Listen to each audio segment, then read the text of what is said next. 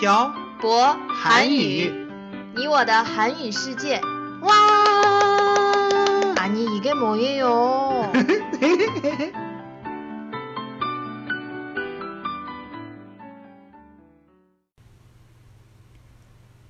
这里是漂泊韩语，你我的韩语世界第五十三期电台。文字版可以在公众号“漂泊韩语”上回复本期标题“选课” 获取。 음. 안녕하세요 여러분, 빡빡 한국어의 셔보 쌤입니다. 안녕하세요, 여러분. 빡빡 한국어의 연동쌤입니다. 연돈쌤, 네, 태태씨. 어, 시간이 정말 빨리 가는 것 같아요. 왜요? 곧 개학을 하니까요. 어, 그러네요. 곧 9월이네요. 시간 참 빨라요. 한국은 보통 언제 개학을 해요? 초등학교, 중학교, 고등학교, 대학교 모두 다 달라요. 대학교는 언제 개학을 해요? 보통 9월 1일에 해요.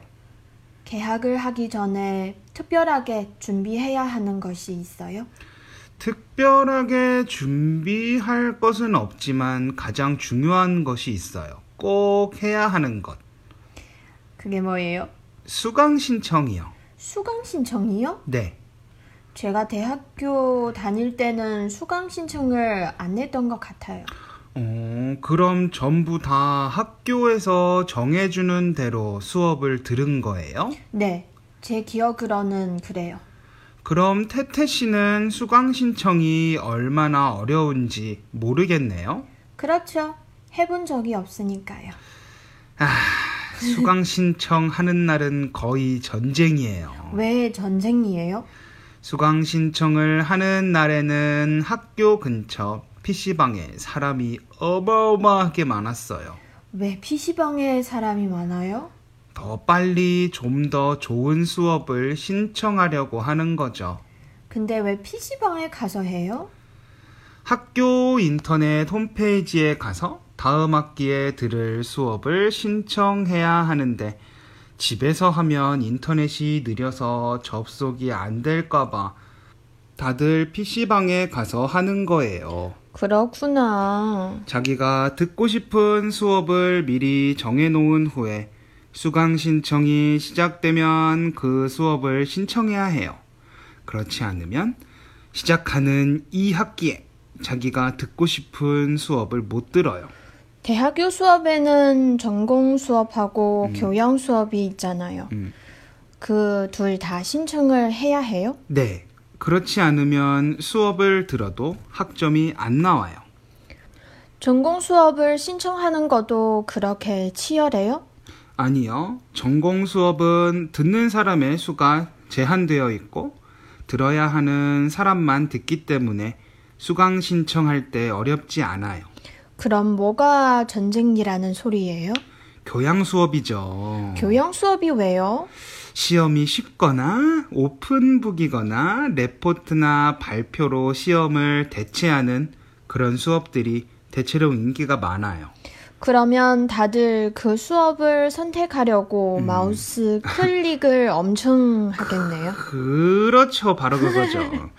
다들 좀 더 쉽게 학점을 받으려고 고생을 하죠. 이런 쉬운 교양 수업 음, 신청에 성공했을 때 다들 아 수강 신청에 성공했다고 말해요. 연돈쌤은 수강 신청에 성공해 본 적이 있어요? 저는 그런 쉬운 수업 안 들었어요. 왜요? 저는 제가 진짜 듣고 싶은 수업들 위주로 수강 신청을 했어요. 예를 들면 어떤 수업이요? 저는 법 공부를 조금 해보고 싶어서 법학과 수업도 들어본 적이 있고, 회사의 회계에도 관심이 있어서 세무회계 수업도 들은 적이 있어요. 그런 수업에는 사람이 많아요? 아니요. 제가 들었던 수업 중에 사람이 제일 적었어요. 10명 정도 됐던 것 같아요. 점수는 잘 받았어요? 아니요. B 플러스 정도 받았던 것 같아요. 그리고 또 어떤 수업을 들어봤어요? 심리학 수업을 들었던 적도 있고, 일본어 수업도 들었던 적이 있고, 영화와 종교라는 수업을 들은 적도 있어요. 항상 느끼지만 한국 대학교에는 다양한 수업이 많은 것 같아요. 태태 씨, 그런데 중국에도 수강 신청이 있어요. 그래요? 중국도 대학교마다 다 다른 것 같아요. 음, 저 같은 언어를 전공하는 학생들은 학교가 정해준 수업에 따라 들어야 하는 것 같아요. 그렇구나.